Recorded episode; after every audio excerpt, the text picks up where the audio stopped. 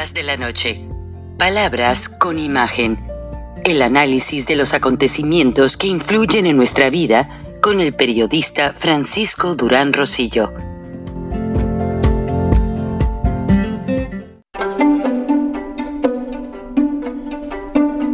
Frank Durán Rosillo eh, te saluda y los saluda a todos ustedes, su amiga María Celeste Raraz, para invitarlos a que se suscriban a mi canal de YouTube María Celeste Raraz, tal como mi nombre, donde les informo todas las semanas eh, sobre entrevistas que tienen un tema que ayuda a mejorarnos como personas y de paso son interesantes. Las pueden encontrar en mi canal de YouTube, así que los espero. Y se suscriben gratis.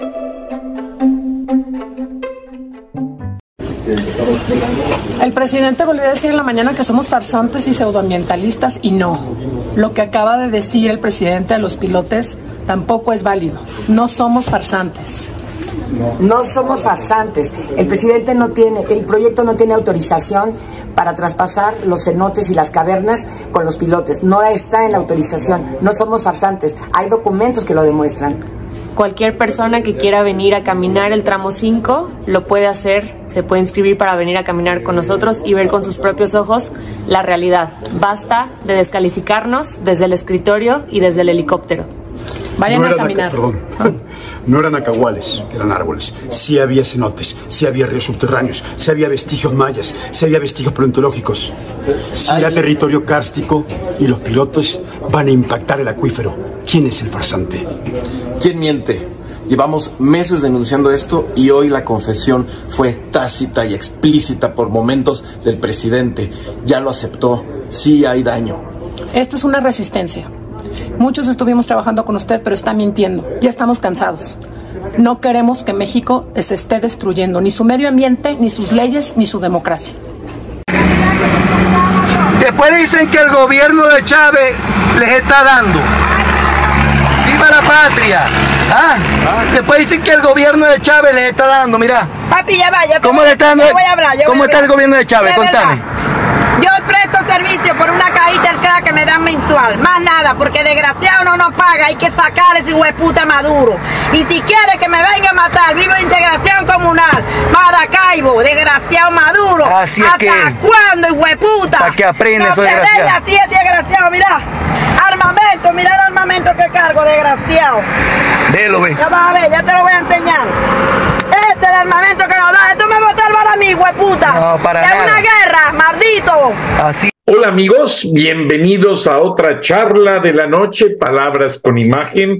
Eh, me acaba de enviar, acabo de recibirlo, del primer candidato independiente a la presidencia de la República, que él está reuniendo las firmas para su registro, el ingeniero David Rangel Lara tuvo eh, el gesto amable de enviarme su primer libro, en el cual él describe sus puntos de vista por los cuales decide proclamarse candidato independiente a la presidencia de México. Capitalismo incluyente, mayorías y democracia. ¿Qué pasa? Es un libro que se me hace bastante atractivo. Es una visión del México que podría llegar a ser. O sea, y le agradezco la dedicatoria. eh, muy yo las aprecio mucho porque si hay algún, algún buen regalo que me pueden hacer, es un libro. Un libro es el cúmulo de información que yo aprecio para mantener la vigencia de mi programa. Aquí no aceptamos dinero, no aceptamos posiciones políticas, no aceptamos ningún apoyo, pero un libro lo valoro demasiado. Un libro principalmente con estas líneas que determinan que sí hay posibilidades de llevar a México a ser el México y que hemos querido todos de retomar el rumbo y quitar toda la corrupción de López. Yo creo en personas que piensan así. Yo creo en caballeros preparados. Además, el ingeniero David Rangel Lara vivió en Venezuela en las épocas de Hugo Chávez. Ya lo entrevisté yo para este programa hace algunos meses y voy a leer el libro porque no me gusta ser lector de prólogo para comentar algo y lo vamos a comentar aquí en una entrevista exclusiva que ya le dije al ingeniero Rangel Lara que vamos a tener. Pero como antecedente, el video que acaban de ver en Venezuela, las personas buscando comida en la basura. Y la mujer es parte de las fuerzas bolivarianas. O sea, eh, Hugo Chávez trató de hacer un ejército del pueblo. Les dio uniforme, les dio garrotes, les dio todo para calmar al grueso de la gente. Y también hizo una fuerza especial. Hizo un ejército que son los que han ido a entrenarse a Irán y que están en México ya de planta, estacionados hasta el 2024. La situación se torna más álgida cada día entre México y los Estados Unidos por culpa de Andrés Manuel López Obrador. Y, como lo van a ver en los videos, ya Estados Unidos, les presenté uno en el que está un joven México-americano invitando a más jóvenes a formar parte de las filas del ejército norteamericano. Pero ya hicieron o están haciendo ejercicios en el desierto de Arizona, en las costas del San Diego, en las afueras de San Diego, hacia el norte, en Fort Pendleton, eh, y en el centro de Texas, están haciendo entrenamientos ya de movilización de artillería pesada. Estados Unidos tiene un ejército muy preparado, eso no se lo quita nadie. Y la movilidad de Estados Unidos de llegar a cualquier parte en un momento oportuno es lo que le ha mantenido su poderío. Estados Unidos, como lo van a ver en el corto video, no puedo presentar más, pues ya tiene la operatividad de poder ellos mover equipo artillado en cuestión de horas. No dicen a dónde, pero qué casualidad, los entrenamientos son muy cerca de la frontera con México. O sea, si López Obrador sigue con su juego de politiquerías, como él mismo lo dice, porque las politiquerías las hace él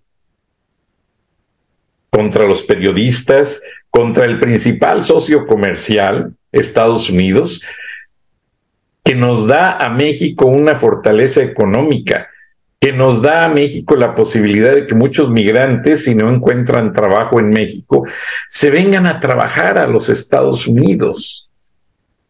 Entonces, es como ponerse con Sansón a las patadas. Ahora, la esencia de este programa es que ya Estados Unidos detectó que López Obrador, a través de todos sus consulados, sus 54 consulados, y los de varios países que pertenecen al Foro de Sao Paulo, Argentina, Brasil, Bolivia, Venezuela, Perú en cierta manera, porque dejó ahí Pedro Castillo en, enquistado el cáncer, pues hicieron una fuerza de inteligencia. En algunos, no en todos, porque yo tengo el gusto de conocer cónsules muy respetables, cónsules de carrera de otros países, pero cosa rara. Desde que llegó López Obrador y está premiando a políticos con consulados y embajadas, y que les está quitando a los diplomáticos de carrera un lugar que se han ganado a pulso. Ya los mismos países que acabo de mencionar están dando la misma tónica, o sea, quitar funcionarios de carrera o dejarlos para contestar el teléfono y para que ayuden ahí en la papelería y premiar a políticos opositores con esos puestos que son muy bien pagados porque viven en otro país, se pagan dólares, les ayudan con la renta, etcétera, etcétera. Entonces, toda esa fuerza es ya la integración de un sistema de espionaje, pero mal hecho. Espionaje que están siguiendo a empresarios, por ejemplo, mexicanos, que hacen negocios en los Estados Unidos y ven de qué manera distribuyen sus ganancias y sus inversiones. Espionaje en el que tratan de definir hacia dónde apunta la ideología de estos empresarios, de profesionistas que vivimos en los Estados Unidos. ¿Cuál es nuestra postura ante ciertas situaciones? Y así se ha ido evolucionando todo el paquete ideológico del cual narra el foro de Sao Paulo que tiene ideologizado. Ahora, si concatenamos las dos situaciones, es que los militares venezolanos, nicaragüenses y cubanos que están llegando a México a apoyar a las Fuerzas Armadas, que honestamente las Fuerzas Armadas tengo amigos militares de carrera no necesitan apoyo. Anteriormente iban al colegio militar, al heroico colegio militar, a estudiar gente prominente, el nieto de Omar Torrijos, gente muy prominente, se les daba la carrera militar, su grado, y se regresaban, en este caso a Panamá, a su país, a ejercer con un grado militar de gran prestigio, como es el, el heroico colegio militar, fundado por el general Amaro, quien combatió en México y fue militar de carrera y con el cual mi tío abuelo, el hermano de mi abuela, tuvo el honor de participar. Entonces, esto es algo muy interesante y si me permiten, voy a buscar la foto rápidamente. Me disculpo el techo del estudio es cristal, no es un techo tradicional. Ustedes saben las construcciones modernas. Hoy grabo el programa temprano porque en la noche ceno con mi hijo que vive en el otro lado de la ciudad y entonces, este, pues para ganar tiempo grabo hoy honestamente en el día y mando ya el programa a todas las afiliadas me disculpo por esta situación de la luz y les agradezco su comprensión, perdón. Pero aquí lo que vale es el básicamente el valor que tenemos en el programa es que el contenido. Yo valoro lo que informamos. A mí no me importa cómo me vea yo, ni me maquillo, ni nada. Yo ya sé que soy feo de tradición. Entonces, este, pues a mí no me interesa eso. Sin embargo, a mucha gente sí le importa la apariencia. Sí, lo respeto, lo siento, pero ah, Honestamente, yo no soy nada vanidoso y no me interesa realmente este eh, cómo son las situaciones. Entonces, básicamente, pues, esa es la situación. Ahora, eh, les voy a, pues sí encontré las fotos de mi tío abuelo, el hermano de mi abuela, este, en sus momentos de militar y siendo que él ya tenía una carrera militar reconocida, mi tío abuelo le dijo al general Amaro, bueno, te, voy a ayudar a, a, fundar el heroico colegio militar. Fíjense que, qué detalle tan interesante. Mi tío abuelo, mm, Francisco Morales García, este, pues básicamente le dice al general Amaro, si quieres que te ayude a fundar el heroico colegio militar, déjame estudiar otra vez porque yo soy militar a base de la escuela de la vida. Entonces, él estudió, fue de la primera generación, ya, él ya tenía grado y se tituló del heroico colegio militar y como pueden ver, las barras en la manga inferior de su saco, de su chaquetín del uniforme de gala, está diplomado por el Estado Mayor Presidencial. Francisco Morales García y su esposa Sara Guillén. Francisco fue un militar de carrera diplomado del Estado Mayor, peleó en la Revolución Mexicana junto al general Joaquín Amaro Domínguez. Juntos resguardaron con sus tropas a Álvaro Obregón. Eh, todos estos detalles están en mi libro Mi mestizaje mágico y sus fotos están en el, bueno, no sé si todavía siguen en el, en el Museo de la Secretaría de la Defensa Nacional. Entonces, eh, pues tengo el orgullo de ver la carrera de las armas de una manera consanguínea y es una carrera muy digna. Yo honestamente no critico al que estudie y se gradúa de militar, critico la contaminación que les han dado los narcos.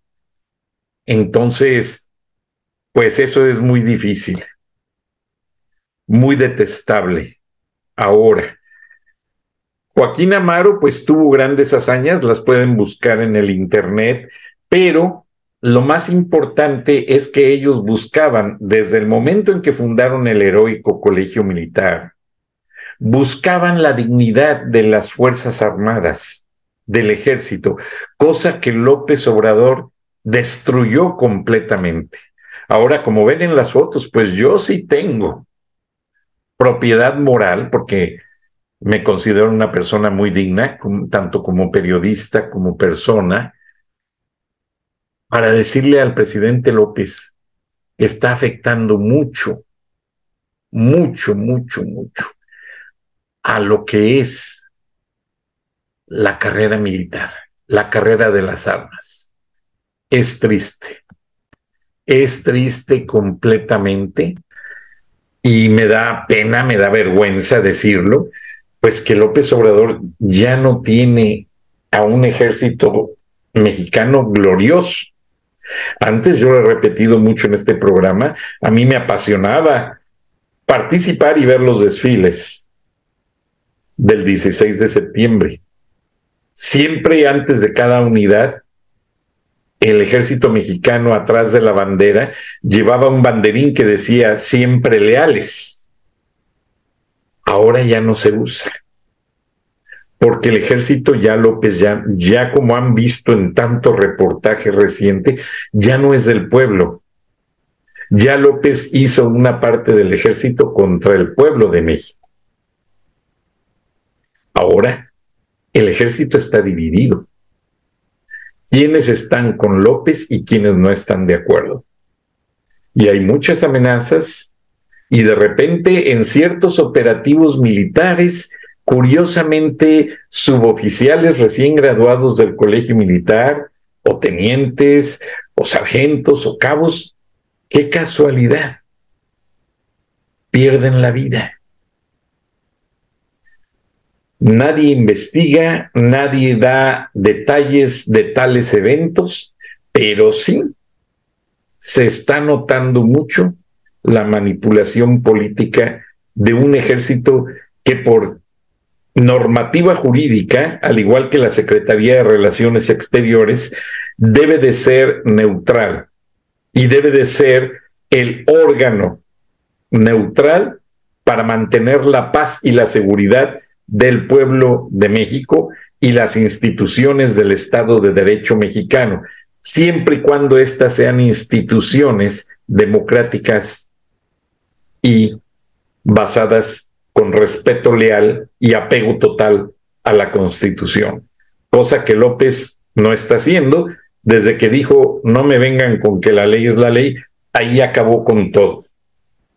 Bueno, aspecto número uno, un ejército dividido que está volteando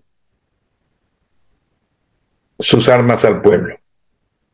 No todos, una parte. Un ejército norteamericano que tiene sistemas de entrenamiento en sus fuerzas especiales para atender cualquier contingencia con un equipo artillado bastante fuerte. No quiero especular, pero están viendo, van a ver las imágenes. Número tres, que básicamente ya en México, pues ya la gente está cansada. López cree que haciendo a los niños de una escuela cantar que es el honor estar con López Obrador, no es cierto. A los chiquitos los obligan, manipulan su inocencia y es curiosamente en las áreas rurales. Qué tristeza.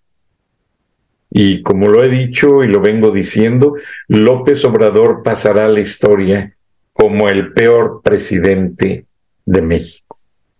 Jamás, jamás, al menos que la gente eh, localice una página de esos blogueros pagados por el gobierno, pero jamás López Obrador va a cambiar el curso de la historia y la verdad es que se ha ganado a pulso toda esa indignación que hay, porque él ha polarizado, él no escucha, él ha atacado a las mujeres, ha atacado a las madres solteras, a los niños con cáncer, a las mujeres enfermas y está comprando más equipo militar. O sea, por cada ciudadano hay 500 balas. De acuerdo a las recientes estadísticas de la compra de equipo militar. No hay medicinas, no hay despensas, no hay todo lo que debiese existir. Y como dice aquí el prólogo, que se me hizo muy bueno en la contraportada del ingeniero David Rangelara y que lo vamos a entrevistar, dice, un libro que presenta de forma estructurada líneas de debate público con propuestas viables de la actividad socioeconómica de México propone la necesidad de realizar cambios al sistema capitalista mexicano, haciendo que funcione para todos y que ayude a catapultar a México como un país desarrollado con un nuevo capitalismo mexicano incluyente. Esto quiere decir, no está contra el capitalismo, porque ya me lo dijo en este programa, sino lo que quiere es que se abran más fuentes, más posibilidades para todos sin embargo, López las está cerrando. Él abre las posibilidades para su familia, amigos y gente de su partido, tristemente. Entonces, plantea en este libro la propuesta de una visión de país para el 2050 no creo llegar honestamente, a falta de visión de partidos políticos de oposición. O sea, y eso es lo que me gustó de este libro del ingeniero, es que él ya no ve que haya oposición política en México. Y lo comentamos en el programa de ayer con Kenia Gascón y lo hemos comentado con el ingeniero Lozano, líder de Frena, ya no hay partidos de oposición, ya todos se vendieron, ténganlo claro, ¿Mm? Las, coyunturas geopolíticas entre China y Estados Unidos presentan una ventana única de oportunidades para México. O sea, Estados Unidos tiene una gran cantidad de problemas con China, amenazas, eh, ajustes. Entonces, ya desde Donald Trump ofreció traerse las maquiladoras de China y el mejor lugar para ponerlas es México lo cual enriquecería tremendamente y López no entiende esta oportunidad. Ahora, se acaba de reunir el presidente chino con su homólogo soviético, Vladimir Putin, y estúpidamente el presidente chino le dice a Putin que las cosas van a cambiar, ya que en los últimos 35 años, o sea, desde la invasión de aquella protesta en China de la plaza de Tiananmen, ellos sienten que están muchas cosas manipuladas e influenciadas por Estados Unidos. Dos o tres partes que me gustan del libro es que se ve con una visión clara y abierta lo que es la falta de oposición, la oportunidad de generar a México como primer socio maquilador. Somos el primer socio comercial de Estados Unidos, pero no el primer socio maquilador. Imagínense, nada más con que se vinieran las maquiladoras de Apple a hacer teléfonos y computadoras a México, la cantidad de miles de empleos que no se generarían. Y lo vamos a hablar, lo vamos a hablar ya en detalle con el ingeniero David Rangel Lara. Pero lo que quiero hoy dejar bien claro es que me avisan de la inteligencia militar que no todos los soldados están de acuerdo con López. Y ustedes recordarán aquel patrullaje en la madrugada en Ciudad Juárez, Chihuahua, que soldados del ejército mexicano por error cruzaron la línea fronteriza a Estados Unidos, fueron detenidos, incluso a uno de ellos le encontraron marihuana, hubo mucha polémica al respecto, no se volvió a hablar de ellos, de hecho ellos fueron cesados, algunos de ellos fusilados, nada se supo al respecto, las familias están amenazadas, pero la verdad de todo esto es que hay soldados dispuestos a cooperar con el ejército norteamericano si viene o si va el ejército de Estados Unidos, como lo hicieron en Panamá para detener a Manuel Noriega, como lo hicieron para detener y matar a Osama Bin Laden. Y vean,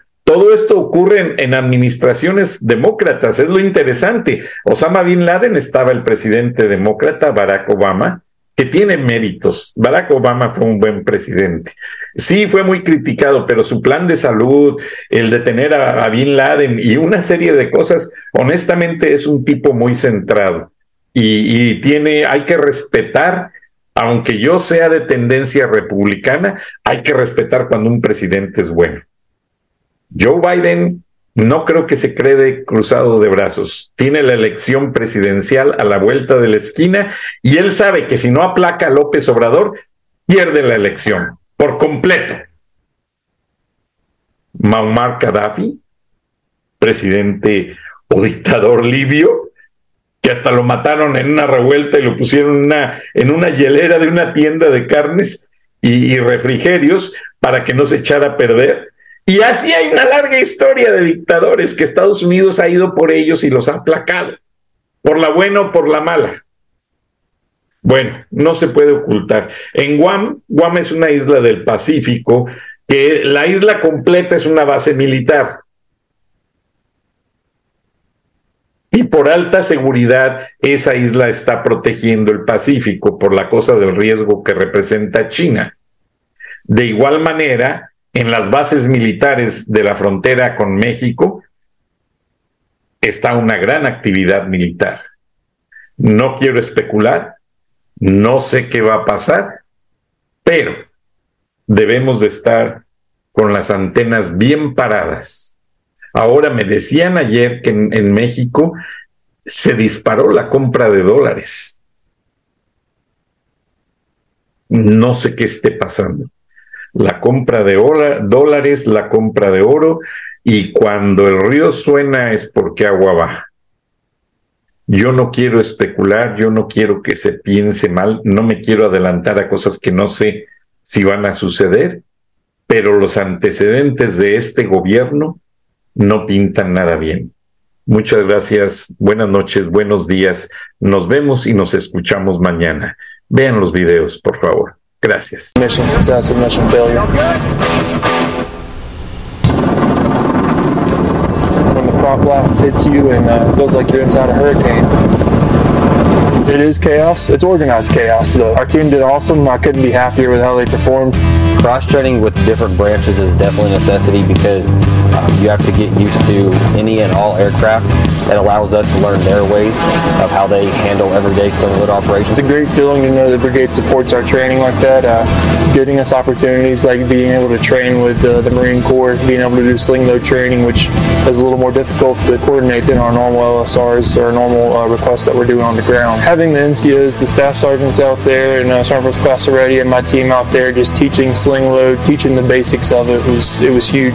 We couldn't have done it without them. Um, I've done sling load a few times. We've dealt it in our past units, but uh, having those guys out there on the ground, being able to mentor, those guys made the difference between mission success and mission failure. When the prop blast hits you and uh, feels like you're inside a hurricane,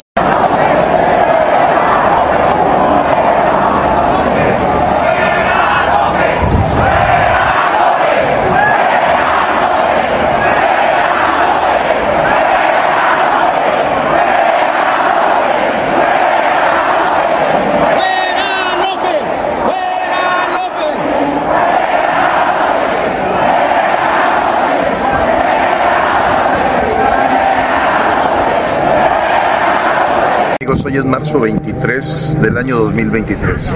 Estoy en lo conocido monumento de las puertas de Brandenburgo. Y a 100 metros de aquí, atrás, hacia la parte, podría conocerse del este, fue donde se dividió en la Segunda Guerra Mundial Alemania en dos partes, la parte comunista y la parte capitalista. En noviembre de 1989 los alemanes ya no aguantaron, se acabó el comunismo se acabó la miseria y tumbaron el muro de Berlín. El muro de Berlín a 100 metros detrás de esta puerta. Y debo hacer mención, y podemos ver aquí un poco los alrededores, cómo esto se ha convertido completamente en, en una potencia en desarrollo. Una verdadera potencia. Mientras, ¿qué es lo que está haciendo el señor López? Levantando el muro de Berlín, pero este es el muro del río Bravo. Y este muro del río Bravo, con todo ese conflicto, hostilidad, violencia que tanto él como Marcelo Ebrard están ejerciendo hacia los Estados Unidos, lo que está creando es un muro. Un muro entre comunistas y capitalistas mismo que derribaron aquí en 1989. Bueno, este señor verdaderamente no tiene pies ni cabeza. Fuera López. Y va mi saludo para toda la gente de Charlas de la Noche, Viernes de Frena, saludos a Kenia Frank y a toda la audiencia.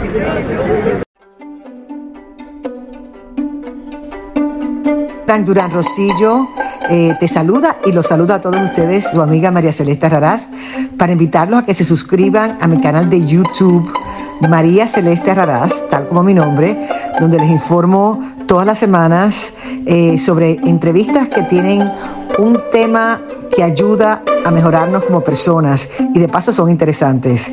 Las pueden encontrar en mi canal de YouTube, así que los espero. Y se suscriben gratis.